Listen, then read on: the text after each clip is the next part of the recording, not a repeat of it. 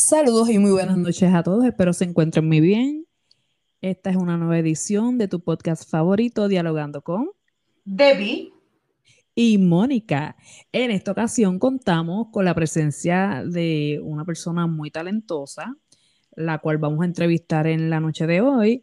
El nombre de esta persona es Giancarlos Cruz Falú, quien nos va a hablar, ¿verdad? Este, de su vida, su trayectoria y demás. Así que. Giancarlo, y no es Canela, ¿verdad? No es Canela, no, es Giancarlo Canela.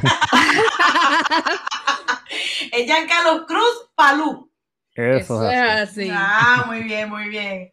Encantada, encantada. El placer es mío, el placer es mío poder estar aquí durante la noche de hoy con ustedes en este maravilloso podcast. Qué bueno. Gracias, gracias. Muchas gracias. Ok, Giancarlo, cuéntanos un poquito, ¿verdad? ¿Dónde tú naciste y te criaste? Pues mira, yo soy este, nacido aquí en San Juan, San Juan, Puerto Rico. Eh, y la gran mayoría de, mi niñez, pues, pues, fue aquí en Villa Palmera donde me crié como tal. Ok, o sea que eres de aquí como el coquí. Eso es así. O sea que nunca, nunca te, nunca tuviste infancia en Estados Unidos, nada, solamente que te criaste en la isla. No, realmente nunca he tenido la oportunidad de viajar, eh, pero sí están planes. Ah, muy bien. ¿Dónde quisieras viajar? Pues mira, realmente desde, desde que comencé en la industria de la fotografía, pues sí me aficioné mucho con lo que viene siendo la Día de Madrid en España, mm. ya que parte de la historia fotográfica urbana eh, nace eh, de esa área en específica. Y pues desde hace muchísimos años sí me he sentido muy inspirado por el área de, Madrid y España, que si en algún momento dado pudiera tener la oportunidad de viajar, sería Madrid. No, y, obviamente es un área muy turística y allí, Madrid, eso es hermosísimo para viajar y tirar fotos también. Definitivo. Todo un, todo un, todo un arte. Y te, y te, pregunto, eh, Giancarlos, eh, ¿qué tú estudiaste? Porque yo sé que tú tienes, eh, tú has estudiado bastante y pues quisiéramos saber un poquito acerca de tus estudios, tu trayectoria, eh, qué fue lo primero que te interesó por estudiar y no terminaste, cositas así. Cuéntanos un poquito más acerca de eso. Pues mira, esta historia va a ser un poquito larguita, no, tenemos todo el tiempo del mundo. Sí, sí, cuéntanos, cuéntanos. Mira, realmente eh, desde muy pequeño eh, siempre me ha llamado la atención el área del arte.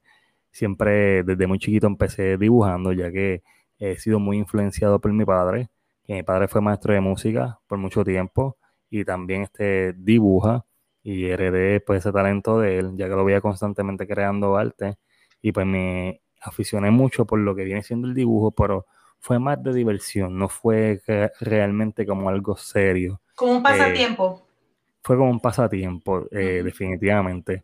Eh, pero no solamente también me interesa la idea del baile. Yo fui maestro de baile por muchos años también. Oh, wow. Interesante, qué interesante. Oye, ¿y, y, qué tú, ¿y qué tú enseñabas o qué tú bailabas? Pues mira, realmente yo fusionaba estilos. Todo lo que era la danza, eh, hip hop y eh, más o menos este, más o menos eso es lo que se fusionaba. Para aquel entonces los estilos de baile no son, no eran similares como los que son ahora. Eh, yo empecé un grupo de baile que para aquel entonces se llamaba Bailus Dance, que eso fue en el mm. residencial Luis Lloren Torres, eh, con quien fue en aquel momento Eddie Díaz, que fue quien tuvo ese grupo, de baile, que hoy por hoy pues ya evolucionó eh, y se llama Masisqua, un grupo de baile que cuenta con más de 100 estudiantes a nivel a nivel área metro. A cargo de Raymond Fuentes, que es la persona que, hoy por hoy pues tiene la trayectoria de lo que fue un grupo baile que sí compitió eh, con diferentes academias de Puerto Rico, fue un grupo bien conocido en aquel entonces. Estamos hablando que eso fue ya para el 99, 2000, 2001 y sucesivamente. Yo realmente pues mi interés fue cambiando a medida que obviamente iba subiendo de edad, pero volviendo para atrás, realmente yo nunca fui un estudiante de buenas notas. ¿Por qué? Porque mi interés en los estudios nunca estuvieron, ya que eh, me desarrollé más en el área artística y pues había un desbalance. Yo nunca fui un estudiante de buen promedio. De hecho, yo fracasé este, en notas durante tres veces consecutivas en elemental, donde ya todo el mundo pues afirmaba de que yo no iba a llegar a nada, de que lo, el futuro que, la gente veía de mí no era... ¿verdad? Este, Giancarlo, claro. de, las inteligencias múltiples. o sea, que, que, que, la escuela no, no, solamente se debe basar en matemáticas, ciencia, español, inglés, sino que también las bellas artes, ¿verdad? Porque pues, como tú dices, pues mira, te desarrollaste ahí y pudiste, ¿verdad? Este, seguir. No solamente, no solamente eso, es que ya se ha comprobado que el arte es muy necesario eh, en la educación de todo niño. Definitivamente. Eh, ya que desarrolla eh, múltiples habilidades y no solamente eso, sino que crea interés en otras áreas. Completamente de acuerdo contigo. Entonces, ¿qué pasa? Eh, sí vivimos una época que todavía la educación es muy arcaica y no han querido dar un brinco a darle importancia a realmente qué es importante para un menor. Y debe haber un balance entre lo que viene siendo el deporte, el arte y la educación. Claro que eh, sí. Y pienso que, que, que en mi experiencia, pues sí, no hubo mucho, mucho interés de muchos maestros a enfocarse en esa área y pues sí eh, fracasé por el hecho de que no había ese apoyo en aquel entonces a que, mira, no, este niño se destaca más en esta área, debemos ver qué herramientas podemos darle a él para que entonces pueda seguir avanzando y no fracase en ciertas materias. y, y, o sea, pero tú sí te graduaste de cuarto año y terminaste estudios universitarios. Ok. Por ahí vamos. Por ahí vamos. Este, pues, luego de, de, de, haberme colgado otras veces en elemental, sí logro pasar de grado. Eh, me graduó de, sexto, grado con 14 años de edad. Ya estaba fuera de, la edad promedio de un estudiante que se gradúa de, ese, de, sexto grado como tal. Luego paso a intermedia. En intermedia, eh, cojo unos exámenes finales ya pasando séptimo y me brincan para noveno grado. Ya en ese oh. entonces ya me estaba muy involucrado en lo que viene siendo el área del baile. Ya empezaba a dar, talent show en, la escuela. Eh, ya yo era popular porque en elemental yo hice una trayectoria bastante buena durante dos años, dando, aún así, siendo un niño, daba clases de baile a otros compañeros, compañeros, perdón, donde se me permitía eh, algún salón que me daban para poder dar clases a otras personas. O sea, ¿tú piensas, que, tú piensas que si hubieses estado o hubieses tenido la oportunidad de estar en una escuela especializada, hubieras aprovechado un poquito más el tiempo en cuestiones de educación? Pues realmente eh, sí y no. Ok. Eh, porque para, que, para aquel entonces pues las cosas no eran como ahora, el arte no era bien visto. Eh, todo lo que es artístico para aquel tiempo, pues lo veían como que era una pérdida de tiempo y un simple hobby y que nadie se imaginó realmente que había posibilidad de poder vivir del arte. no, y que, y que, ahora mismo, pues si, si, si vamos a ver, recientemente, yo te diría como hace unos 15 o 12 años fue que abrieron la escuela especializada en Humacao que cubre el área este, porque lo, para de Loíza, un, ejemplo, Loíza, para poder estudiar los estudiantes de Bellas Artes tienen que bajar a Humacao o irse a la Central High, que es la única, ¿verdad?, reconocida, aparte del área de, de, Aguadilla, que estaba.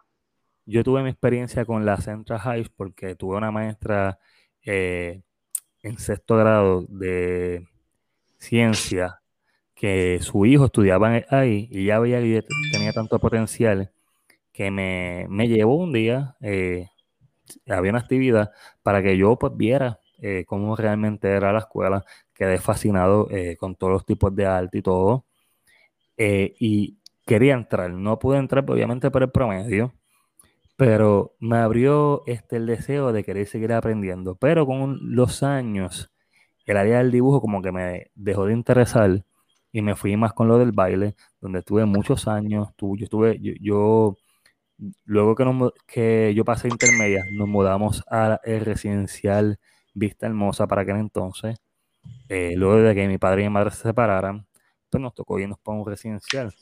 En ese residencial yo logro ser líder comunitario dos años consecutivos y logro llevar a mi primer grupo de baile, que lo logro crear ahí, y este grupo de baile yo lo logro este, llevar a diferentes competencias, donde también pudimos salir en el Canal 6 y ganamos diferentes premios este, con la imitación de Michael Jackson, este, y diferentes tipos de baile. También fuimos a otros residenciales. Entonces, te preguntamos al fin y al cabo, este, ¿qué, verdad? Este, decidiste estudiar y por qué. Ok. Lo que pasa es que tengo que explicarte todo para que puedas entender por qué llegué ahí. Ok. ¿Cómo, fue, cómo, fue que realmente yo terminé tirando? En la trayectoria. es la cosa. Luego de que pasa todo esto, yo eh, me voy de residencial, dejo lo de baile a los 18 años y pues decido irme a trabajar normal en seguridad. Eh, en esa trayectoria en Plaza Las Américas, donde yo este, trabajé de, guardia de seguridad durante, 10 años, se me abrieron puertas porque hice conexiones. De ahí fue que, de ahí fue que yo tomé la decisión cuando mi hija nació de irme a estudiar. ¿Por qué? Porque cuando yo tenía, cuando yo estaba en grado 12, yo dejé la escuela. Dejé la escuela faltando seis meses para graduarme. Eh, pues por cosas de, ignorancia, de que tenía carro, tenía trabajo, estaba al día y pues como todo joven, pues me descarrilé.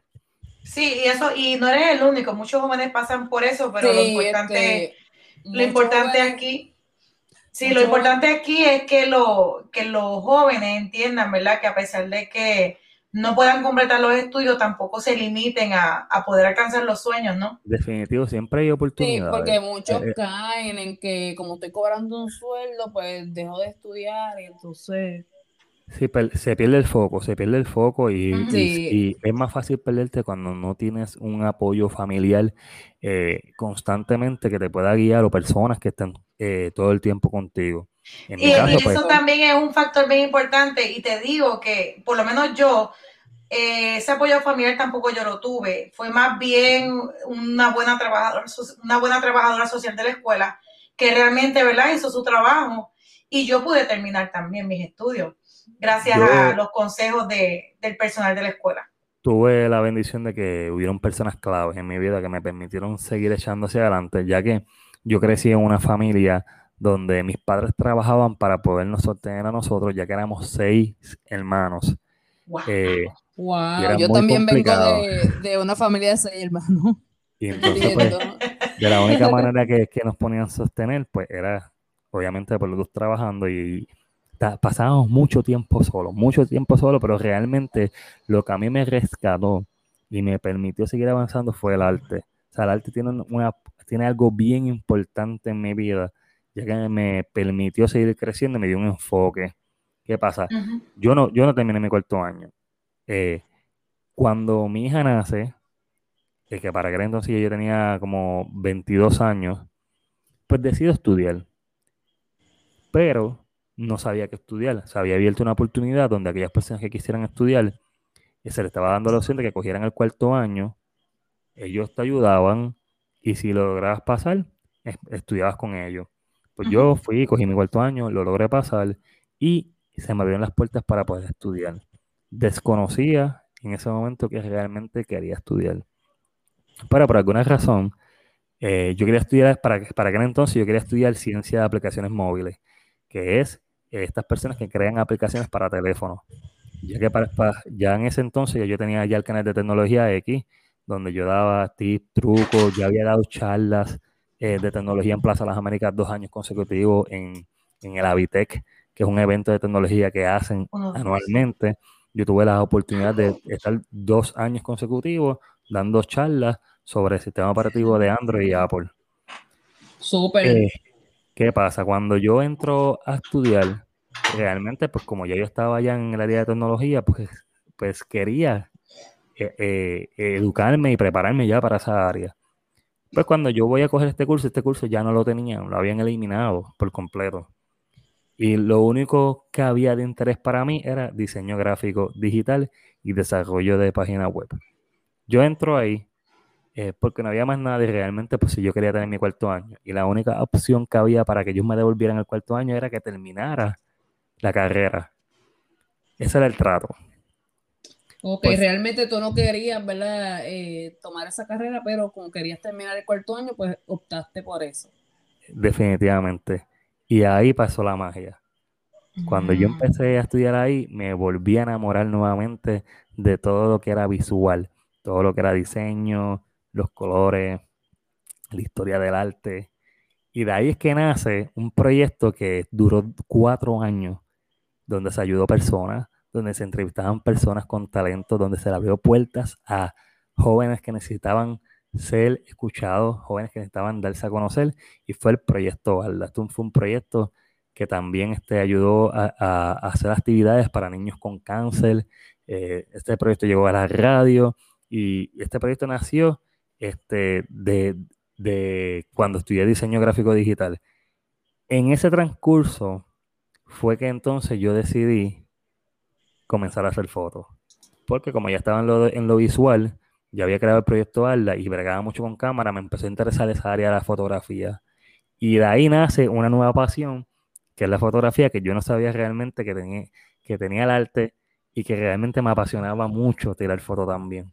Y de ahí es que entonces es que termino este, cogiendo unos cursos de fotografía y lo complemento con lo que viene siendo el diseño gráfico digital. Ah, qué nice, qué nice. Súper, súper. Y te pregunto, obviamente sabemos, ¿verdad? Que lo que te motivó fue el amor por el arte, diría, ¿no? Este, estudiar lo que es el arte gráfico y toda esta trayectoria en tu vida. Pero yo quisiera saber qué experiencia, si hay alguna, ¿verdad? ¿Cuál, ¿Qué experiencia en específico ha marcado esta trayectoria para poder llegar hasta donde tú estás? Ok, este, realmente experiencia las he tenido. Cuando tú me hablas de experiencia, ¿qué tipo de experiencia como tan en específico tú te refieres? Algo que haya marcado tu trayectoria, algo que tú nunca te olvidas, o algo, algún trabajo que hayas hecho que tú dices como que, mira, de verdad, esto, yo me acuerdo de esto y nunca me olvido de nada. Pues eh, sería como que alguna experiencia que reafirme ¿Por qué tú estás...? Pues, definitivamente la fotografía. La fotografía con los eh, he tenido la oportunidad de, trabajar con muchas madres, porque yo hubo un, momento en específico en que yo me especialicé en fotografía de maternidad. Ay, qué cosa hermosa, eso sí. El hecho de, que una persona me confíe un momento tan importante eh, como es la fotografía maternal o una boda eh, me reafirma que estoy donde debo estar. Son eh, clientes que terminan llamándome, diciéndome gracias, o pasan los años y me escriben, ah, esta foto me la tiraste tú, esta foto la tengo enmarcada, esta foto como si me hablara, definitivamente no me arrepiento de haberte escogido. Y no solamente eso, fuera de lo que es la fotografía, he hecho muy bonitas amistades y he conocido historias maravillosas que realmente es lo que me han hecho seguir eh, cada día creando contenido, aprendiendo cada día más y avanzando eh, cada vez que conecto con algún cliente. No, y capturar, mira, capturar esa imagen. Eso no, eso es una vez en la vida, ¿sabes? Eso no es algo que se vuelva a repetir. Y tú haces un, un, tú crear, ¿verdad? Capturar esa imagen para ese que es una, un momento el cual no se vuelve a repetir, eso es hermosísimo. De verdad que sí. Y es evidente que cuando yo empecé, cometí blooper y dañé bola, vamos a decirlo así. eso, lo podemos... De... Cuéntanos, cuéntanos, que eso nos interesa. yo he tenido, eh, cuando yo empecé en esto de la fotografía, esto empezó para que ustedes vean el poder del creer. Porque realmente si tú no crees en ti, nadie lo va a hacer. Nadie lo va a hacer. Realmente el poder de aprender, el poder de creer, el poder de avanzar, solamente lo tienes tú. Y evidencia de eso es que yo compré una cámara eh, nueva, nueva, de segunda mano, pero fue una persona que no lo utilizó mucho. Y yo quería ser fotógrafo. Y cuando yo compré esa cámara, el primer día yo empecé a filmar con mi boca que yo era fotógrafo sin haber tenido ningún tipo de experiencia, sin saber manejar una cámara, sin saber tirar fotos. Eso también se le oh llama fe. Entonces ahí viene, ahí viene la ley de atracción. Por eso es que, por eso es que hay una, una, frase bíblica que me gusta mucho porque dice que de la abundancia del corazón habla la voz. Y, también hay otra, hay otra cita bíblica que dice que todo lo que confesares con tu boca, eso recibirás, eso es fe. Su, sí, eso es súper cierto. ¿Qué pasa? Yo creí tanto en eso que hubo muchas críticas, obviamente, y muchos fotógrafos profesionales que se molestaban porque decían, ¿cómo es posible que tú no estudiaste nada de fotografía y te atreves a, a decir que eres fotógrafo y faltarnos de respeto a nosotros, la comunidad de fotógrafos? Oh my God. Yo seguía filmando que yo era fotógrafo. Hice mi primera boda. Recuerdo que yo empecé a hacer fotos sencillitas, empecé a hacerle fotos a amistades eh, y poquito a poquito me empezaron a llamar. Pues hubo un amigo mío que me dijo, mira, eh, Giancarlo, necesito tu ayuda. Tengo una boda para un para mi compadre que se va a casar y no tiene fotógrafo. ¿Cuánto tú me cobras? Y yo, sin tener experiencia de boda, sin haber hecho una boda en mi vida, le digo, son 400 dólares. Este, por tantas horas, me inventé hasta, hasta la oferta. fui, a esa boda, pero antes de ir a esa boda, antes de ir a esa boda, yo estuve durante un mes completo estudiando online, cogiendo tutoriales, leyendo, leyendo, leyendo hasta más no poder y practicando ese día voy a esa boda y increíblemente salieron muchas fotos buenas. Obviamente las veo hoy con la experiencia que tengo y, digo, esto fue una basura de trabajo. Pero este, para aquel entonces, pues, todo quedó muy bien y desde ahí fue que se empezaron a abrir puertas. Yo y seguí practicando y poquito a poquito fui creciendo, fui abarcando este más área, me fui preparando más y poquito a poquito me fui equipando y fui cambiando mis equipos fotográficos. Eh, y me fui expandiendo y lo más importante es que seguí estudiando, seguí practicando hasta que llegamos a donde estamos a, este, en el día de hoy. Y hoy por hoy, esa persona que yo le hice su primera boda, hoy por hoy es una de las personas que tiene las páginas de turismo más importantes en Puerto Rico en cuanto en, todo lo que tiene que ver eh, eh, videos audiovisuales. Mira para allá, qué bien. Esas son cosas importantes. Mira para allá.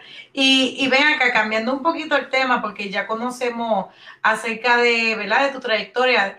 ¿Qué, Debbie, ¿qué, le podemos preguntar a este muchacho acerca de, Puerto Rico? Di, pregúntaselo tú, Debbie, porque yo no me atrevo. Ok. Ok, Giancarlo, ¿qué tú opinas acerca de la situación económica y laboral de la isla y cómo crees que impacta tu profesión? Uf, muy fuerte, pero queremos saber tu opinión. Exacto, aquí valoramos la opinión. Porque sabemos que, ¿verdad? Eh, en cuestiones de artistas, los trabajos de los artistas, ¿verdad? En Puerto Rico, sinceramente, es bien difícil poder generar o devengar un ingreso de eso. por eso te queremos saber tu opinión acerca de eso.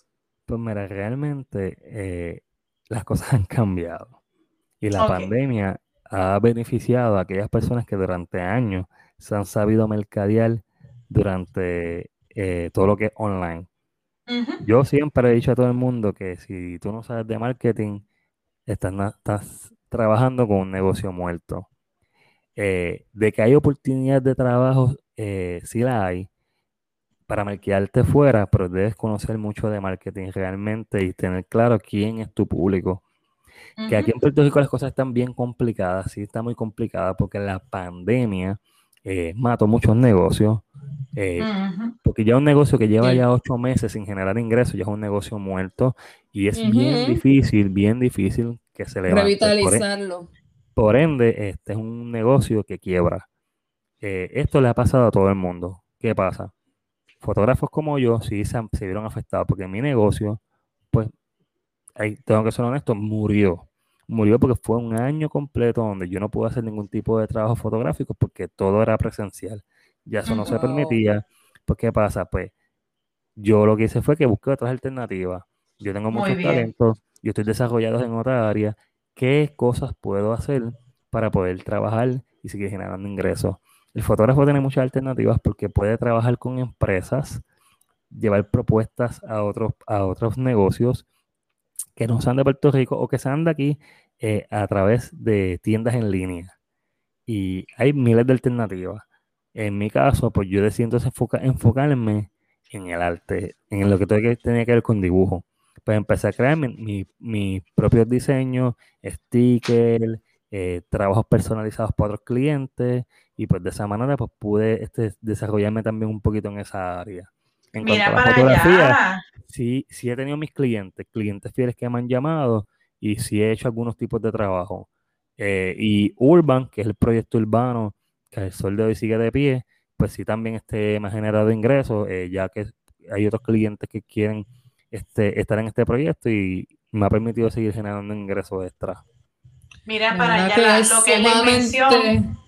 Sumamente interesante porque él evolucionó de la fotografía, ¿verdad? Y, cambió, se transformó, o sea, conforme, ¿verdad?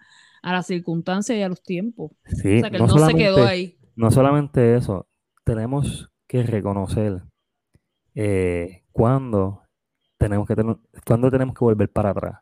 Me explico. Siempre debes acordarte de dónde tú vienes. Cuando pasó la pandemia, que yo no conseguía trabajo de nada, tuve que volver a trabajar un empleo normal. Eh, y, digo esto porque muchas veces eh, las personas que, ya han tenido éxito en un negocio y ven que quiebran o que el negocio muere, eh, se, niegan, se niegan a tener que irse a un empleo regular y que la gente te vea. Ah, diache, mira dónde tú estabas y mira cómo tú estás ahora. Y realmente, si tú estás claro y siempre tienes un plan B y sabes que esto es temporal y que estás aquí porque necesitas seguir generando ingresos y sabes invertir tu dinero bien y sabes prepararte para cuando vayas a volver, este, tengas un dinero para arrancar de cero otra vez. Eh, esto es cuestión de siempre estar claro y nunca olvidarte de dónde tú vienes y tener un plan B. Eh, y, y, soltar estas creencias, porque a última hora lo que te ata a, no querer arrancar es eh, estas creencias que uno mismo se pone y que la misma sociedad te, te, añade de que, ah, fuiste exitoso, no puedes este, volver a caer en lo mismo, eh, creencias estúpidas realmente que no te permitan seguir avanzando. Yo creo que, que, que, cuando tú rompes cadenas eh, con, estas, con estas ataduras, eh, puedes seguir avanzando siempre y cuando tienes un, plan B. Exacto, hay que tener plan A, plan A, plan B, plan C y plan Z. Claro, claro. Eso sí.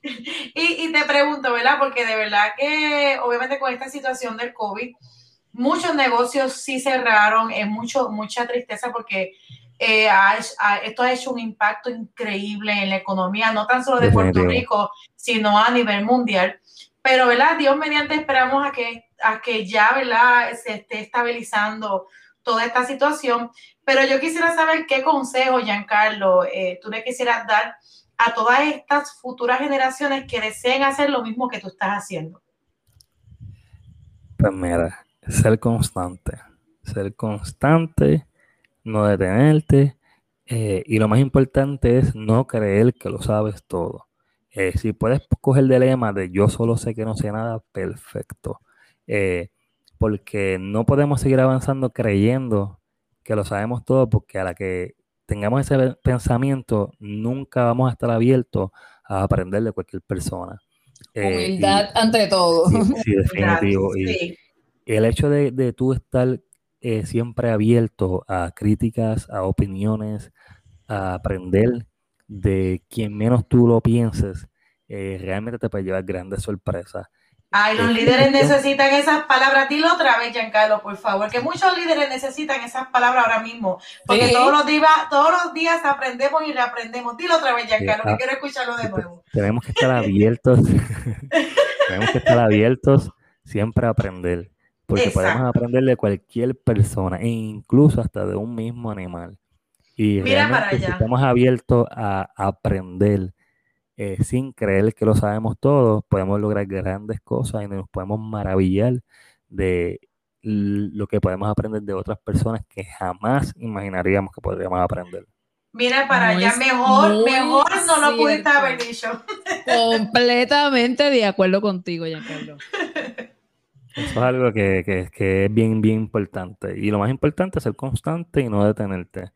Siempre puedes, nunca puedes este, afirmar que no puedes o que no te va a salir o que yo no sirvo para esto y callar a ese, al síndrome del impostor. El síndrome del impostor es aquello que tú mismo te hablas y, dices que, ah, yo no sirvo para esto, para qué yo voy a hacer esto, yo no puedo. Y tenemos que trabajar positiva todo el tiempo. Optimista. Eso es así, eso es así. Oye, Giancarlo, y, y, quería preguntarte dónde te pueden contactar, ¿verdad? Este, todos los oyentes para los diferentes, ¿verdad? Cosas que tú realizas. Pues mira, este, antes de, antes de, yo hace tiempo tomé la decisión de tomar, de crear un podcast que se llama De Cero. Es un podcast ambientalizado, basado. ¡Eso! ¡Eso me gustó!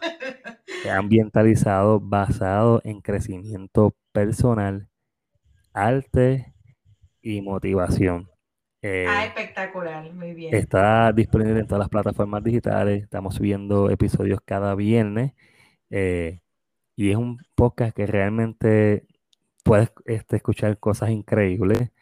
Eh, y también vamos a estar llevando un poquito de lectura también, ya que de un tiempo acá pues me hice bien aficionado de la lectura, ya que me permite seguir aprendiendo, me permite, me permite seguir consumiendo eh, grandes conocimientos de grandes ilustres a través de, la lectura. Porque es lo más lindo de aprender. que es la lectura. definitivo. Yo, pienso que, que, que debe incorporarse en todo hogar. Eh, un consejo que yo le daría a cualquier persona es que si va a leer, que lea una página diaria y poquito a poquito vayan añadiendo para que de esta manera no, se vayan aburriendo de, la lectura.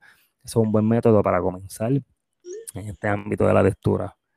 Eh, pues este podcast que se llama De Cero lo pueden conseguir en todas las plataformas digitales, eh, tanto en Apple Podcast, Google Podcast, Spotify, Anchor, eh, entre otras más.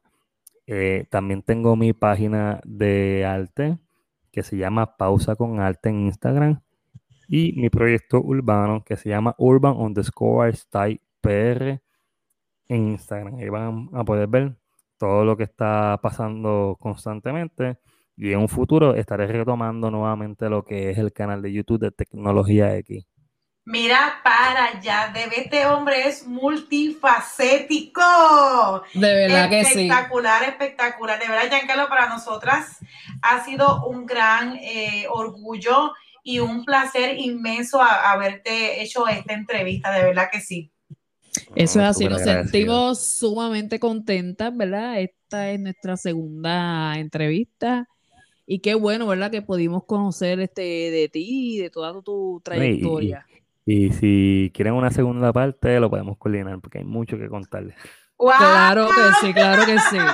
Claro que sería, sí. Sería buena, buena idea trabajar un tema entre los tres, algo, ¿verdad? A nosotros nos gusta mucho lo que son los temas sociales, porque entiendo que hay mucha gente que carece de información y uno pues de vez en cuando uno debe de dar esos pequeños consejos, ¿verdad? Para poder enriquecer eh, e informar a la sociedad. ¿Verdad? Para poder crear una sociedad mucho mejor. Bueno, ¿y qué va? ¿Qué más, debe? Hasta aquí llegamos, Debbie. bueno, pues yo entiendo que esto ha sido todo, ¿verdad? Por esta, por esta edición. Nuevamente, Giancarlo, muchísimas gracias. Ha sido un verdadero placer tenerte en nuestro podcast. Súper agradecido por la oportunidad. Eh, tienen un contenido súper increíble y nada, espero seguir escuchándolos ustedes eh, cada vez que no, claro que sí, claro que claro que sí. Y mañana venimos con un tema, pero bien. acoso laboral. Mónica. Así que no te lo pierdas, Giancarlo. No, para laboral en Dialogando con David y Mónica. Eh, nada, esto ha sido todo por esta edición. Muchísimas gracias a Mónica y muchísimas gracias a Giancarlo. Nos vemos. Gracias, a todos los oyentes. Bien. Linda noche. Linda noche. Bye. Bye. bye.